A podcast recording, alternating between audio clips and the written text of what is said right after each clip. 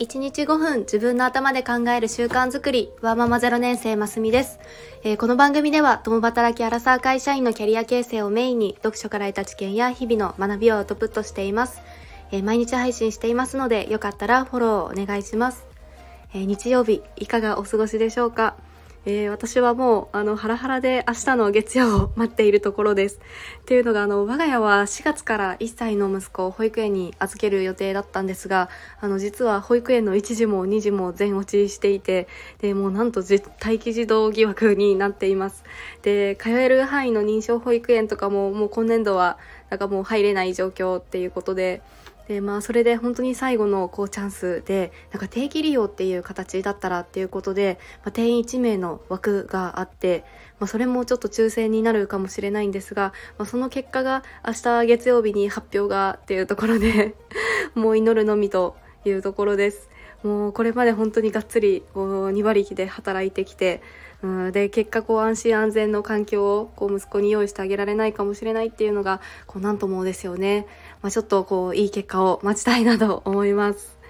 はい。で、今日は、えー、スターバックスに習う自立型人材は何かということで、えー、仕事に対する姿勢みたいなところを掘り下げて考えたいなと思います。えー、これがあの最近 SNS なんかであの企業の内部告発とかがこう拡散されるみたいなこう話題が増えていますよね。で直近の串カツ田中のこの新入社員さんの告発に対しての記事を見てなんか以前に読んだ「スターバックスの教え」っていう本の内容がちょっと浮かんだのでのその話をしたいなと思います。で結論マニュアルに依存しない自立型人材になれるとこうやりがいとか誇りを持って仕事ができるようになるのかもしれないというお話です。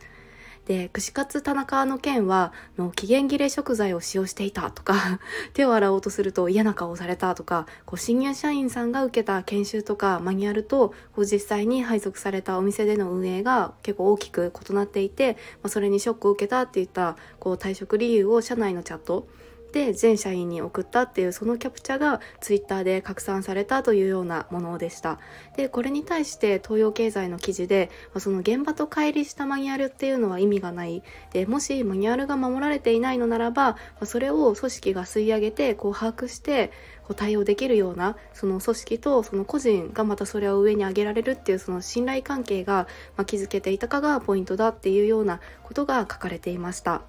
はい。のあなたはの過去のアルバイトでとか会社に入ってからもマニュアルといったものはあったでしょうか？の結構ベンチャー企業とかスキル重視のこう中途採用が多い職種とか、まあ、あとは企業に属していないような方なんかもこうマニュアルはないっていうことも結構ありますよね。で今回のスターバックスはどうかっていうともうあれだけ大きく店舗展開していてもマニュアル自体が存在しないそうです。これアメリカ発だからではって思うかもしれませんが同じくアメリカ発のマクドナルドなんかにはしっかりマニュアルがあるのでこれはスタバ独自だということになります。でちょっとスタバに行ったと想像してみてください。のお店で注文してドリンクを受け取ってそこで店員さんは何と言うでしょうか。これはありがとうございましたっていう店員さんもいれば、いってらっしゃいませっていう店員さんもいたりして、で他にも一人一人違ってで決められたセリフはなくってでそれは心を込めた声かけっていうのも人によるからだそうです。でこのようにスタバはコーヒーを売っているのではなくてそのコーヒーを提供しながら人を喜ばせる仕事をしているっていうふうに思って働いてもらうことでこの自発的に行動できる人材育成をしているそうです。で、例えば、アルバイトでも正社員でも、なんと社長も参加するの学びの旅って言われる80時間の研修があるそうです。で、それはスタバの理念とか価値観とミッションっていうのを徹底的に理解してもらうために行われているそうです。で、そしてスタバで大切にされているのが、その自分で考えて行動する習慣、その正解のない問いにも自分なりの言葉で表現できることっていうのが書かれていました。そのマニュアルがないと組織が統一されないっていうような、まあ、懸念もあるかもしれないですが逆にマニュアルがあることで、まあ、その通りにしてればいいっていうような依存した状態になってしまうんですよね。でマニュアルがないからこそ自分の仕事に誇りを持ってもう自分の頭で考えて行動する。でそこにやりがいを感じるからこそそのスタバの感動体験っていうのを提供できるっていうようなことを学びました。いかがでしょうか？あの私も普段からこう考え尽くすっていうのはすごく大事だなっていうふうに思っていますがあのスタバののこの感動体験っていうのが生まれる背景みたいなところすごく納得しました。